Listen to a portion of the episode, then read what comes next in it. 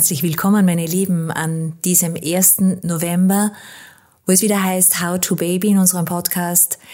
Ihr kennt mich, euren Host Petra Russo, und ich hoffe, dass ihr heute an diesem besonderen Tag, wo wir sämtlicher Verstorbenen gedenken, mit diesem Podcast, wo wir auch über dieses ernste Thema, nämlich Verlust, sprechen, mit einer mehr als bekannten Bestseller-Autorin. Äh, die meisten Österreicherinnen und Österreicher kennen sie ohne dies, Barbara Pachel-Eberhardt, die 2008 ihre Familie verloren hat und äh, kurz darauf die Kraft hatte, ihr erstes großartiges Buch 4-3 herauszugeben und äh, darüber zu schreiben, wie es war, mit einem Schlag am Karfreitag 2008 ihre zwei kleinen Kinder und ihren Mann zu verlieren. Liebe Barbara, danke, dass ich heute bei dir sein darf. Danke, dass wir dieses Gespräch führen dürfen und dass du uns äh, erklärst, erzählst, wie Verlust in dieser Form, in dieser, ich kann mir nicht vorstellen, eine dramatischere Form des Verlustes zu, mit einem Schlag zu empfinden, wie sich das anspürt, wie man das verarbeitet und wie du heute natürlich in deinen vielen Vorträgen, Workshops, in deinen Weiterbildungsaktionen mit anderen Menschen das Thema Trauer siehst und wie sich entwickelt hat für dich. Hallo. Hallo, liebe Petra, ich danke dir sehr für die Einladung zu diesem Gespräch. Es ist mir immer wieder eine Freude, auch von mir selber natürlich immer wieder hinzuschauen und Rechenschaft abzulegen und auch immer wieder aus der Perspektive des Jetzt zu schauen. Wie war's? Wie ist ein Weg? Wie verläuft ein Weg? Wie ist mein Weg verlaufen? Und wie ist es heute? Es war der 26. März 2008 und ich hab's, als ich dich kennenlernen durfte. Setz bitte nochmal an der 8. März. Der 8. 20. März. März, so. Entschuldigung. Der 20. 20. März, es war der Karfreitag. Donnerstag, Gründonnerstag, aber ist wurscht. Es war Gründonnerstag, Ostersonntag und Ostermontag sind sie gestorben. Da, da reden Nein, das, das ist wichtig. Ja? Das ist wichtig, weil, ähm, weil diese Abfolge, ja, ja, also es war der Gründonnerstag. War der Unfall. Es war der und Unfall. da ist der Heli gestorben und Ostersonntag, Ostermontag sind dann die Kinder gestorben. Am Ostersonntag die Valentina und am Ostermontag der Timo. Okay, ich dachte nämlich, es wäre umgekehrt mhm. dass der Timo ja. vor der Fini ja. gegangen wäre. Genau. Nein, die Fini ist für mich überraschend gestorben und beim Timo war es dann der Entschluss, die Maschinen abzudrehen, weil ich, ja, da können wir noch drüber reden. Warum. Ja. Barbara, gehen wir gleich ins Thema. Äh, das Buch 4-3, da erzählst du ja alles. Da hast du dich ja sehr schnell entschlossen zu schreiben. Weil was war Schreiben für dich? Wir wissen, du warst äh, damals mit deinem verstorbenen Mann, mit dem Heli Klinik Clown.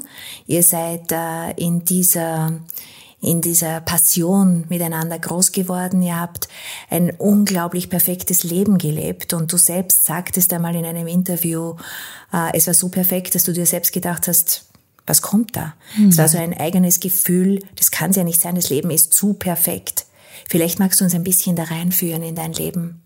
Wie es war. Ja, mein Sohn Timo hat immer gesagt, wir sind eine Clown-Familie. Und das waren wir wirklich. Wir sind mit einem riesengroßen gelben Clown-Bus herumgefahren, wo ich und der Heli als, also mein Mann Heli als Cartoons abgebildet, aber leicht erkennbar, die ganze Seitenfläche geziert haben. Wir haben jedes Mal selber so eine Freude gehabt, in diesen Bus einzusteigen, zur Arbeit zu fahren. Äh, ja, auch diese Verbindung zwischen Menschen Gutes tun mit diesem Mittel der Kunst, des Lachens. Das war einfach wirklich das, wofür wir gelebt, wofür wir gebrannt haben. Und unsere Kinder haben da voll mitgebrannt und mitgemacht. Wenn wir Theater gespielt haben, war der Timo mit fünf Jahren schon Tontechniker und Lichttechniker und durfte irgendwelche Schalter drücken. Die Fini war da noch zu klein dafür. Aber ja, es war wirklich mein Traumleben, wie ich es mir einfach zurechtgebastelt habe also man kann ja viel im Leben mitgestalten und planen, Ausbildungen und Berufswünsche. Aber ja, also die zwei großen Glücksfälle in meinem Leben waren erstens, dass ich bei dieser Audition damals genommen wurde, eben zum, zur Tätigkeit als Clowndoktor. Und zum anderen die Liebe, die man ja nie vorausplanen kann. Aber dass dieser Mann in mein Leben kommt, das war einfach dieses Riesengeschenk, wo alles gepasst hat. Und dann kommt Ostern 2008 und du warst Ostereier einkaufen. Genau, ich war, habe einen Arzttermin gehabt, bin da im Auto gefahren, meine Ärztin meines Vertrauens, zu der ich ein bisschen fahren musste über die Autobahn.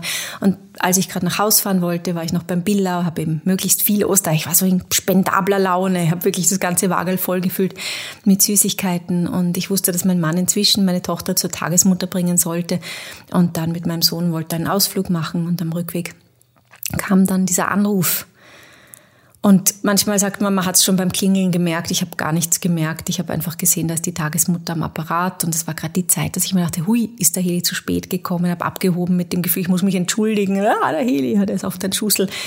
Und dann war halt eine ganz andere Stimmung am anderen Ende der Leitung. Und dieser eine Satz, nein, Barbara, du, meine Freundin hat mich angerufen, da war ein Unfall mit einem Clownbus am Bahnübergang.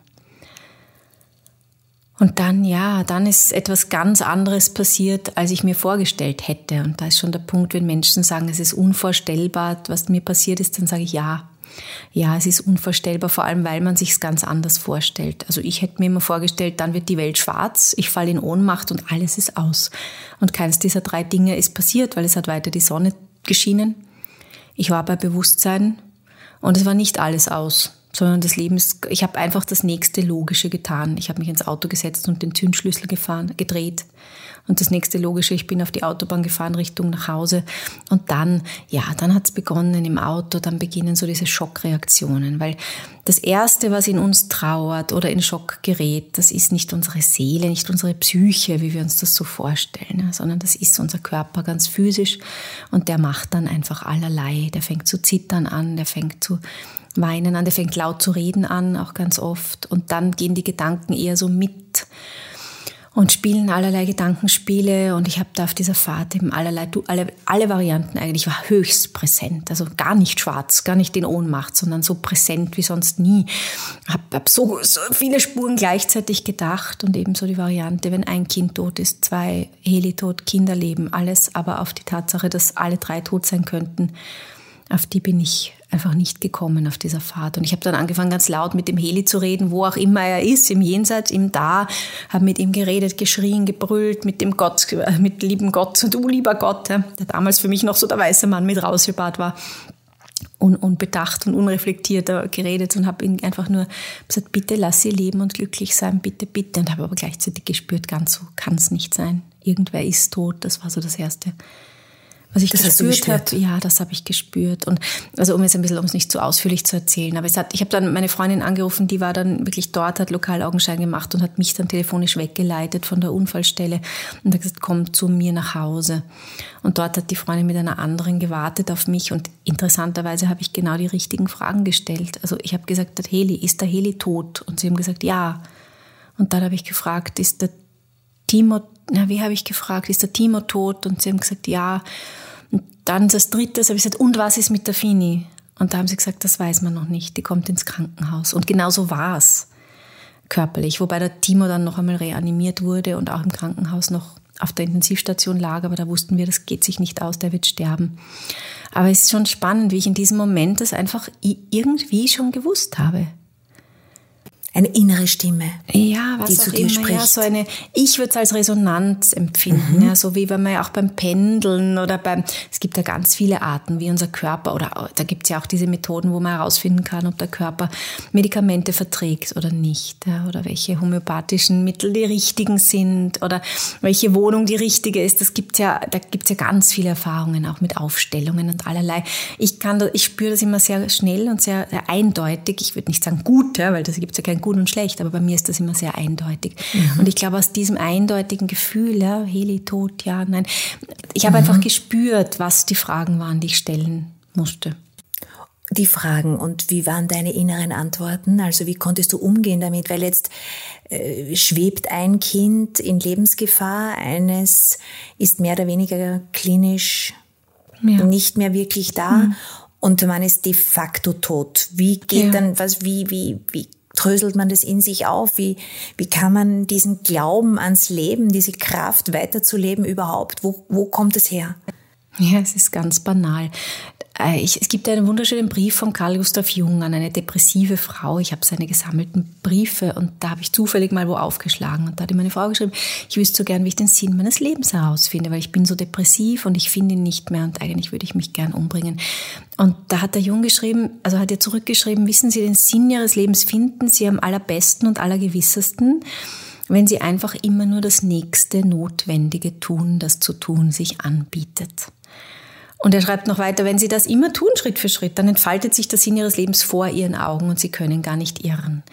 Und ich zitiere diesen Brief gerne, weil er viel mit dem zu tun hat, wie das damals war. Es gab einfach nächste Schritte zu tun. Ja, zuerst einmal habe ich so einen Schüttelfrost gehabt, dass der nächste logische Schritt war, mich aufzuwärmen. Das haben meine Freundinnen übernommen. Und das Herausfinden, wo, auf welcher Station liegen meine Kinder, das hat dann der Lebensgefährte meiner Freundin übernommen. Und dann wussten wir es und dann war natürlich der nächste notwendige Schritt, dorthin zu fahren. Und also so habe ich mich dahin gehandelt, ins Zimmer gehen, meine Kinder küssen, umarmen, beten. Ich habe immer nur das, also das Nächste, was vor meinen Augen war, getan. Mhm. Und das andere war, was mir ein ganz großes Bedürfnis war, ich wollte einfach wissen. Ich wollte alles wissen, was es zu wissen gab. Und ich war so dankbar für diese Ärztin damals, die Intensivmedizinerin, die so ehrlich war zu mir und mit ganz einfachen Worten gesagt hat, schauen Sie, ich möchte Ihnen die Wahrheit sagen, Ihr Sohn wird nicht überleben. Und er ist jetzt an Maschinen, er wird, er wird schwanks, also er wird ernährt, sein Herz schlägt noch, aber das Hirn ist tot und das ist jetzt, es kann ein paar Tage dauern oder ein paar Stunden, wir wissen es nicht. Und das hat mir damals so gut getan, es einfach nur wissen zu dürfen, weil dann konnte ich reagieren. Wie? Einfach, ja, mich an sein Bett setzen, ihm tausendmal sagen, wie lieb ich ihn habe ihm sagen, dass er keine Angst haben muss vor diesem Weg, ihm sagen, dass sein Papa da auf ihn wartet, weil das war die zweite Information, die ich bekommen habe, eben, dass der Heli an der Unfallstelle gestorben ist und zu sagen, der Papa wartet auf dich und ich bin da. Und ich habe ihm versprochen, dass ich weiterleben werde. Also das hat auch alles an diesem Bett stattgefunden. Ich habe dem Timo gesagt, du musst dir um mich keine Sorgen machen. Du musst nicht für mich jetzt da bleiben. Du darfst deinen Weg gehen. Und da war kein Ego, das, äh, ja, das ist sich vielleicht aufgelehnt hat, das sagt, nein, bitte, ich brauche dich. Das hat vielleicht wirklich mit meiner Vorgeschichte zu tun. Weißt ja. du, ich habe genau, also das, es, ist, es gibt ja ein paar Faktoren, die so schaurig sind, ja, oder, oder, oder, wo man auch denken darf, ja, vielleicht war ich da wirklich gemeint irgendwie. So habe ich es dann für mich gedeutet. Um die gleiche Uhrzeit, an genau diesem selben Tag, wäre ich genau an dieser Station gewesen, als Clown, an diesem Bett. Ja, und jetzt war ich da plötzlich als Mama und ich kannte aber, ich kannte diese Situation so gut. Ich war zehn Jahre lang jeden Donnerstag an diesen Betten und habe mit Müttern geredet, die Kinder zwischen Leben und Tod begleitet haben. Das heißt, zehn Jahre lang und auch auf der Krebsstation habe ich viel gearbeitet. Das heißt, zehn Jahre lang war ich schon damit konfrontiert, dass es das gibt, dass ganz süße, liebe, wunderbare Kinder zwischen 0 und 18 Jahren und dann erwachsen sterben. Das heißt, ich war nicht in diesem Zustand von, das ist eine Zumutung, sondern ich kannte diese Mütter. Ich wusste, das gibt's und ich war psychologisch als Clown auch begleitet. Wir haben das tolle Supervision gehabt. Wir haben uns viel mit diesem Thema auseinandergesetzt und wir haben vor allem von den sterbenden Kindern so viel gelernt. Was? Ja, das, also ich erinnere mich an einen Buben speziell, den kleinen Alexander. Ja, der hat schwer Krebs gehabt und es war klar, der geht. Und der konnte dann kurz vor seinem Tod auf einmal nichts mehr sehen, weil die Niere einfach schon äh, durch die Medikamente so geschädigt war. Und zwei Tage vor seinem Tod hat er wieder sehen können. Und dann hat er angefangen, Bilder zu malen und hat für seine Mama ein Bild gemalt, die Sonne und einen Heißluftballon und sich selber drin und die Mama auf der Erde und hat einen Regenbogen noch gemalt und hat zu seiner Mama gesagt, Mama, du musst nicht weinen. Schau, ich gehe jetzt in diesen Luftballon und du bleibst da und die Sonne scheint und ich möchte, dass du fröhlich bist. Und die Stimme von diesem Kind habe ich einfach nie vergessen und diese Aussage und dieses Bild. Und jetzt saß ich da im Bett von meinem Sohn und habe mir gedacht, der sagt doch jetzt sicher das Gleiche zu mir. Ja. Und ich habe es ihm einfach versprochen.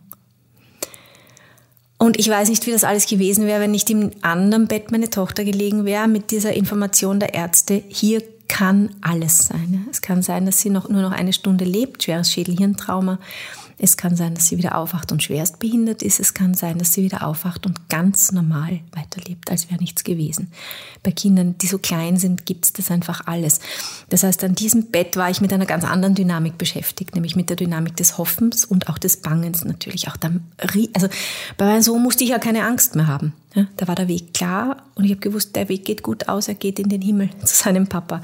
Bei meiner Tochter war eben diese Angst, äh, vor allem Möglichen, ja, vor überraschendem Sterben, für jeden Tag in der Früh aufwachen. Ich war ja dann insgesamt drei Tage dort, noch drei Nächte und vier Tage in der Früh. Ich habe mich nicht aus meinem Elternzimmer getraut, weil ich so Angst gehabt habe, dass ich da rauskomme und merke, sie ist nicht mehr da.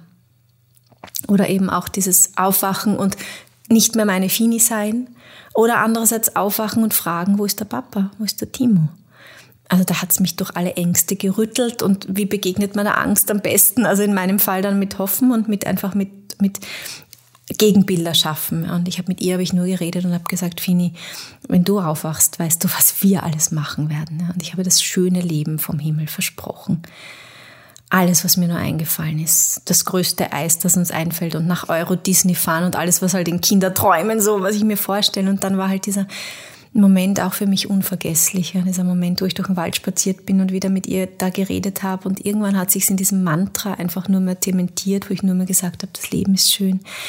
Das Leben ist so schön, das Leben ist so schön. Und dann habe ich mich auf einen Bankerl gesetzt und auf einmal in der Stille hat sich was umgedreht und auf einmal habe ich diesen Satz gehört, nicht mehr als, dass ich ihn sage, sondern dass ihn jemand zu mir sagt. Und in dem Moment war klar, für mich die Fini sagt in mir und dieser Satz gilt für mich. Mama, das Leben ist schön.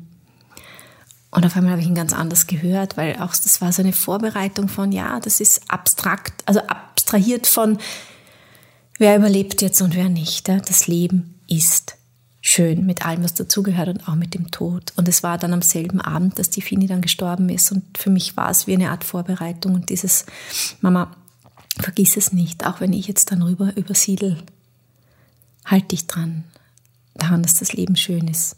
Und letztendlich habe ich das seither gemacht, weil das für mich der Auftrag ist, einfach jetzt, nicht zu äh, vergessen. Jetzt gehst du aus dieser Klinik, jetzt weißt du, wie es ausgegangen ist und wie geht dann das Leben, wie lernt man dann mit einem derartig massiven Verlust, das Leben ist schön, als Mantra weiter zu singen? Das erste, was ich gemacht habe, wie ich auf den Parkplatz gegangen bin von der Klinik, war, ich habe eine Walderdbeere gefunden im Gras. Und normalerweise wäre der Reflex gewesen, sie zu pflücken und einem meiner Kinder in den Mund zu stecken. Am besten hätte ich zwei gefunden, damit jedes Kind eine kriegt. Jetzt war da nur eine. Aber was habe ich gemacht? Ich habe sie in meinen Mund gesteckt. Und das war so die erste symbolische Handlung, die ich gemacht habe. Äh, einfach zu sagen, jetzt bin ich einfach, jetzt muss ich mir Mama, selber Mama sein. Und darf ich auch.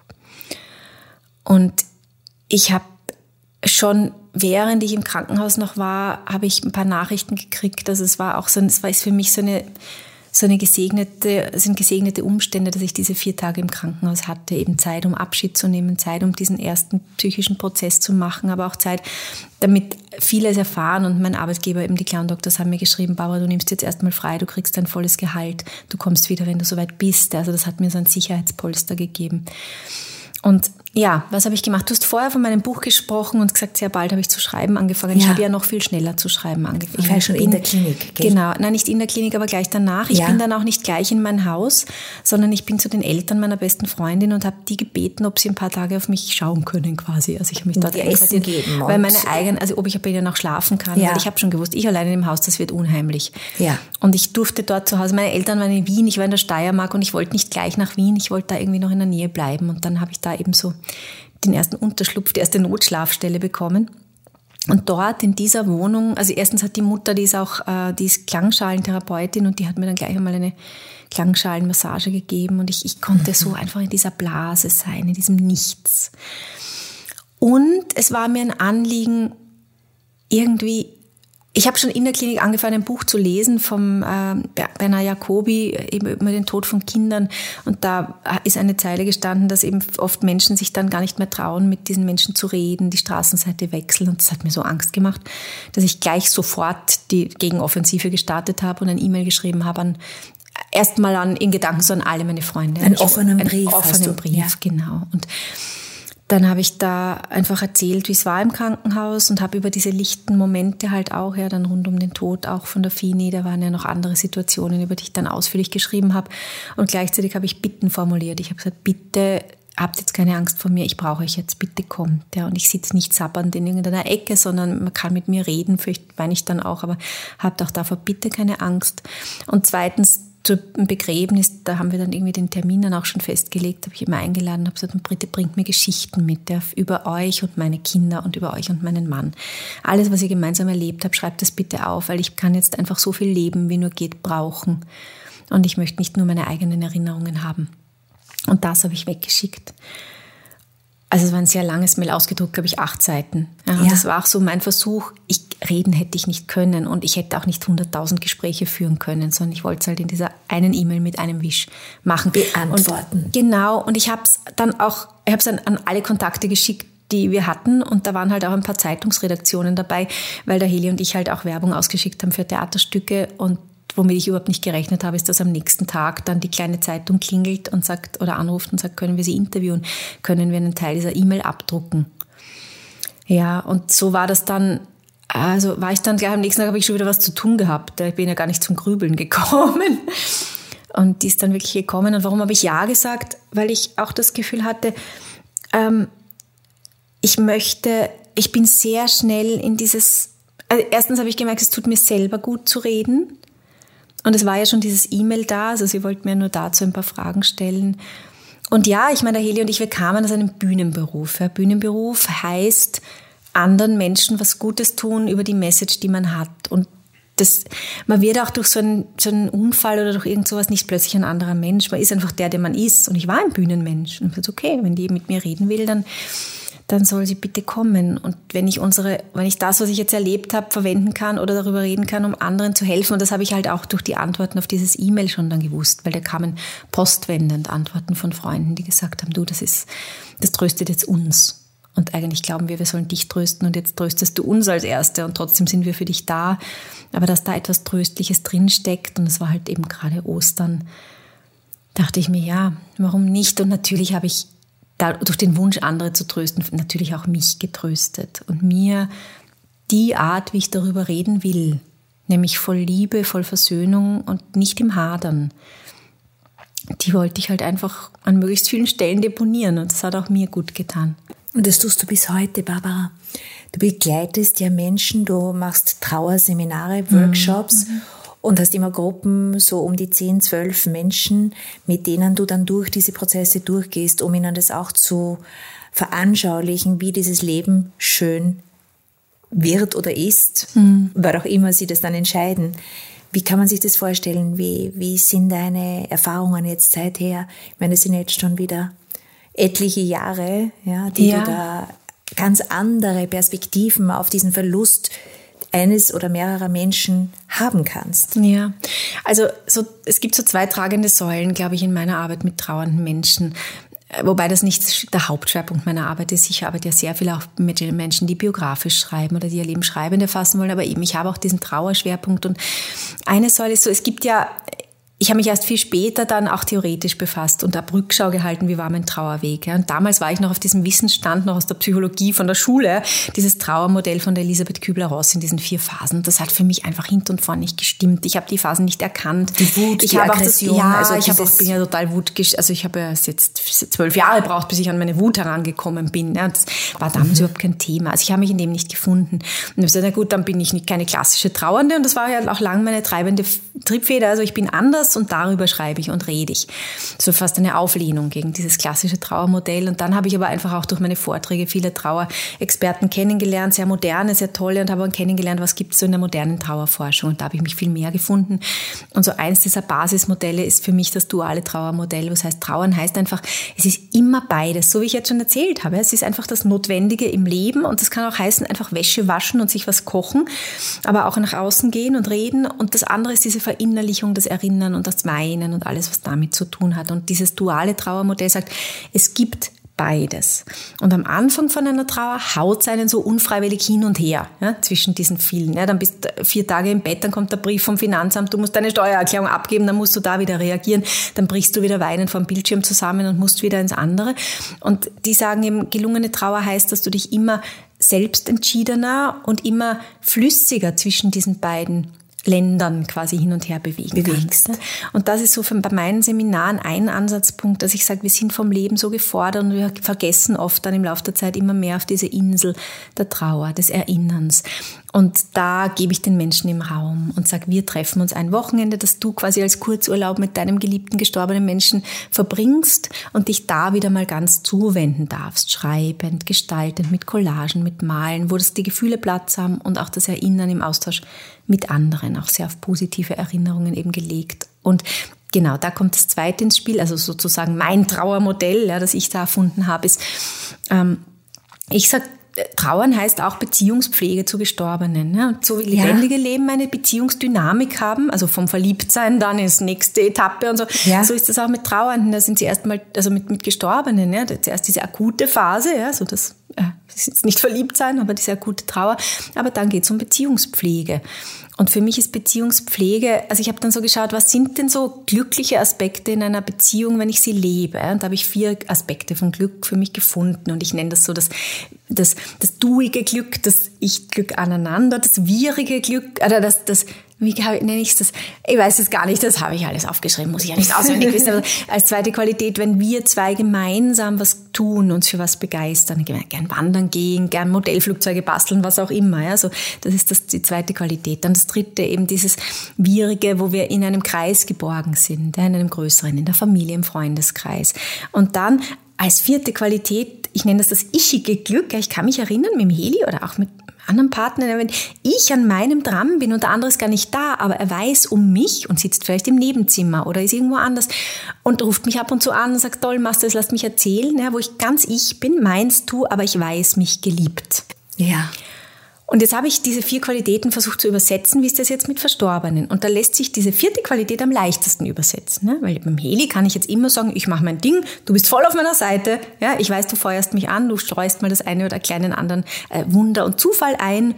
Und das lässt sich eins zu eins übersetzen. Und da setze ich an. Ja. ja. So, wer bist du?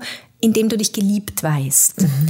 Und dann gehe ich weiter. Was sind die Kreise, in denen dieser Mensch noch präsent sein kann? Gibt es da was? Was sind die Dinge, für die ihr euch begeistert habt? Machst du das noch in eurem Geist? Und der letzte ist dann der schwierigste Punkt, dieses Glück aneinander. Sex, sich in die Augen schauen, die Wärme des anderen spüren. Das ist der Punkt, wo es am meisten schmerzt. Und da haben wir keine Übersetzung mehr. Da haben wir nur mehr die Dankbarkeit. Und das Danke, es war. Danke, es ist Teil meines Lebens und es ist nicht weg, weil du weg bist, sondern diese Erinnerung ist ja ein, eigentlich ein schönes Wort, auch wenn es oft so schneller hingesagt wird und glaubt, es weist in die Vergangenheit und dann so traurig macht. Aber wenn man sagt, Erinnerung steckt ja das Wort innen drin. Ja. Und das ist eben auch ein Teil meiner Arbeit, dass ich sage, wie fühlt sich's an, wenn du dich erinnerst? Innerst und es ist noch in dir und das ist wieder das Schöne am Schreiben und am Erzählen. Wenn ich darüber schreibe und es anderen erzähle, ist es ja wieder präsent. Und das passiert halt. Und ich so geschieht die Verwandlung in die Dankbarkeit. Das ist ein wunderschönes Leitprinzip. Das ist jetzt schon trostvoll und ich hoffe, dass man das auch, wenn man das jetzt hört, äh, wirklich verinnerlicht für egal welche Phasen im Leben. Äh, weil Abschied, das ist ja nicht nur Kinder, das ist ja, ja eben, das ist alles, ja. Und äh, ich habe dich irgendwann mal gefragt in einem anderen Gespräch, Barbara, ob du jemals in all diesen Jahren böse warst auf den Heli. Ja, mein Therapeut hat sich schwer darum bemüht, dass das endlich mal kommt. genau, also das, das war wirklich mir. lange und ich habe immer gewusst, jetzt will er wieder das von mir. Und ich habe gesagt, nein, ich bin nicht böse, weil der Heli war ein Schussel. Ja. Ich habe ihn so gekannt und ich habe ihn so geheiratet und ich habe ihn so geliebt und ich habe so mit ihm Kinder gezeugt und ihm ständig irgendwas passiert. Ja. Und dass man halt in die falsche Richtung schaut an den Bahnübergang und genau in dem Moment ein Zug kommt. Ich meine, da sind alle drüber gefahren, immer. Ja, ich auch.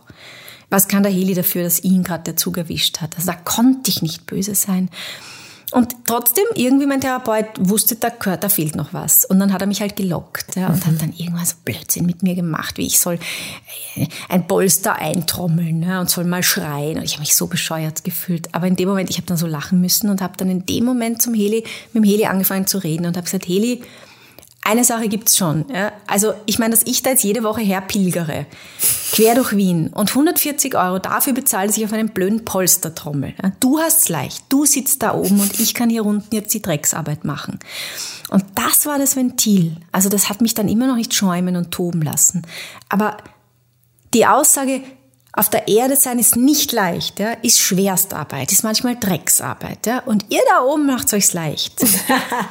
Also die ist mir dann irgendwie geblieben, wo ich auch wirklich mit dieser Schwere des Lebens und mit allem, was dann an Wut kommt, aufs Leben, nicht auf den Heli, aber aufs Leben. Ja, so, auf die Schwere des Lebens, auf die menschliche Existenz.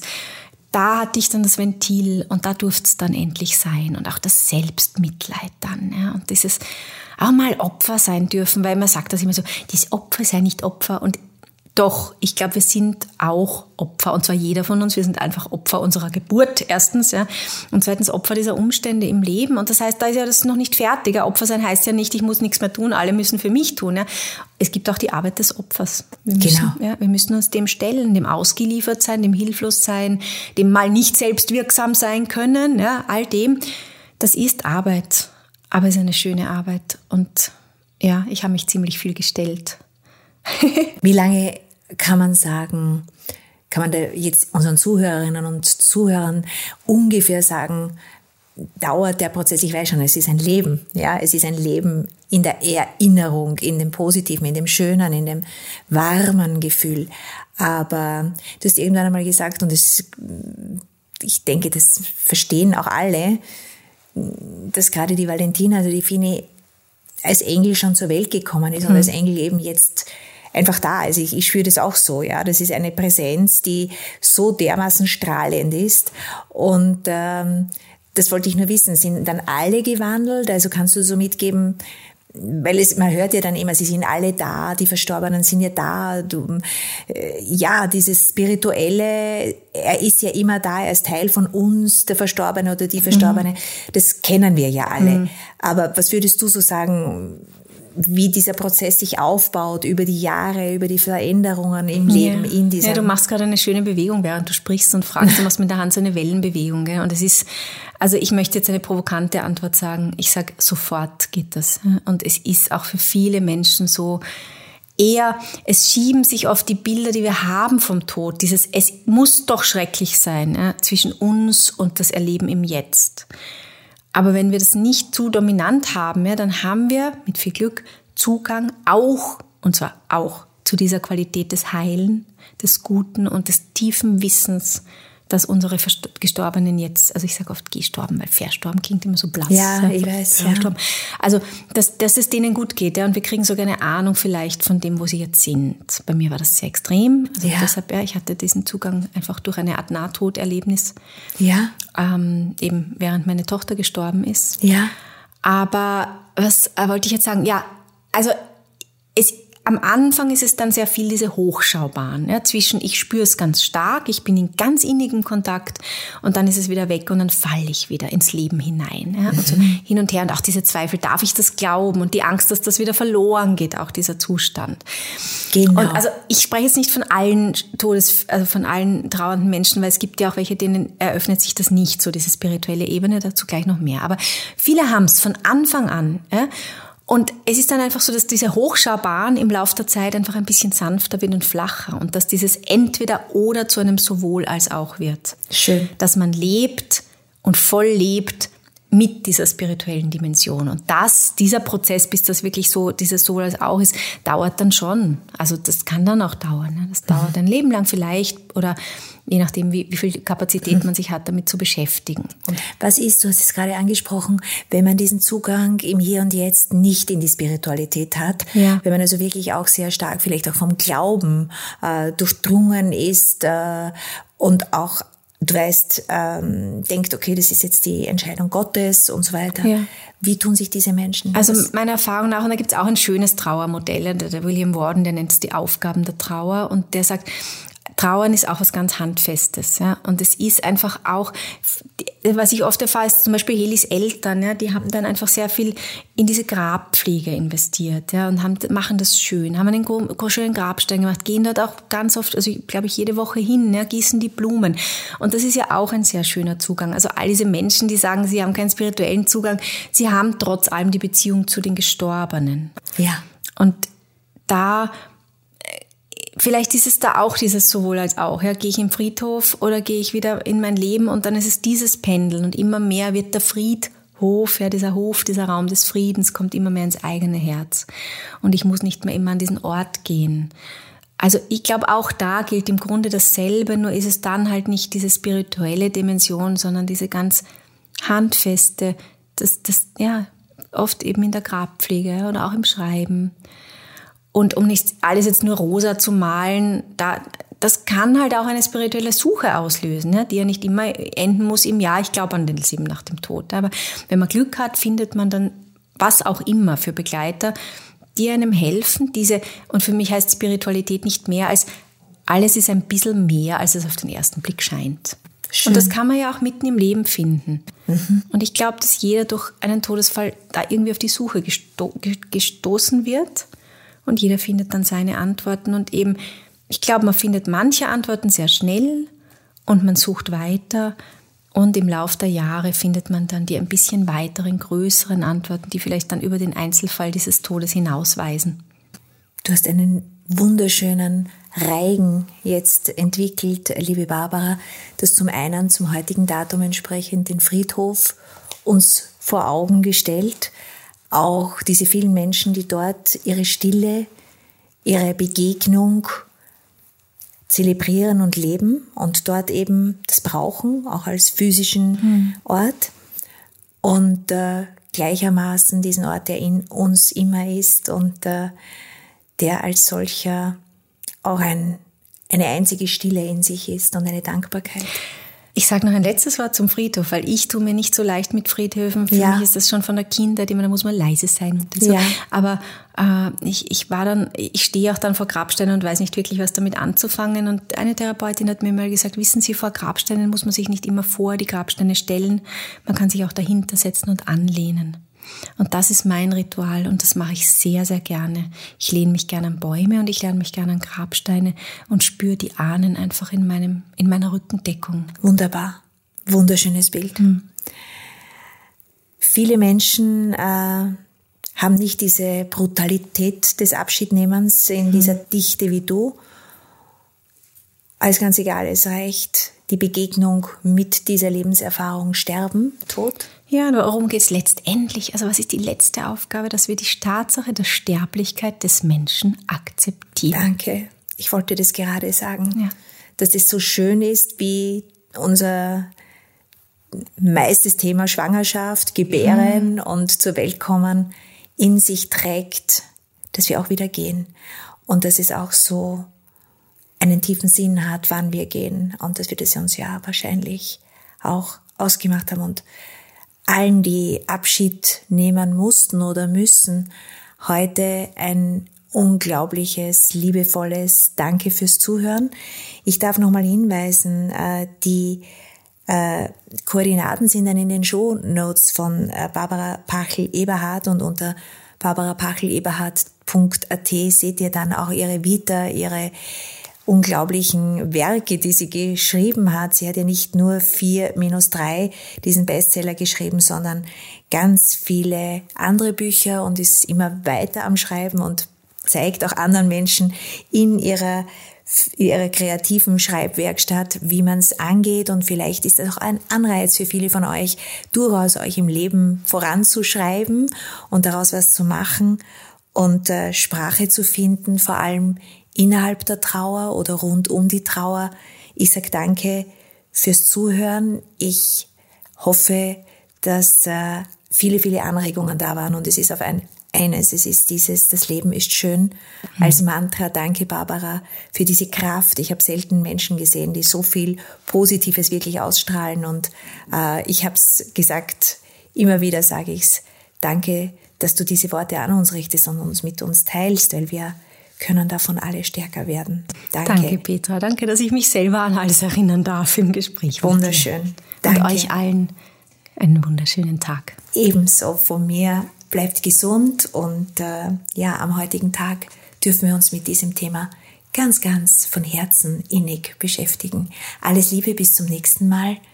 Eure Petra und unter How to Baby Podcast äh, auf Instagram seht ihr weitere Anregungen und auch auf howtobaby.info. Ich sage danke fürs Zuhören. Alles Liebe. Ciao, ciao.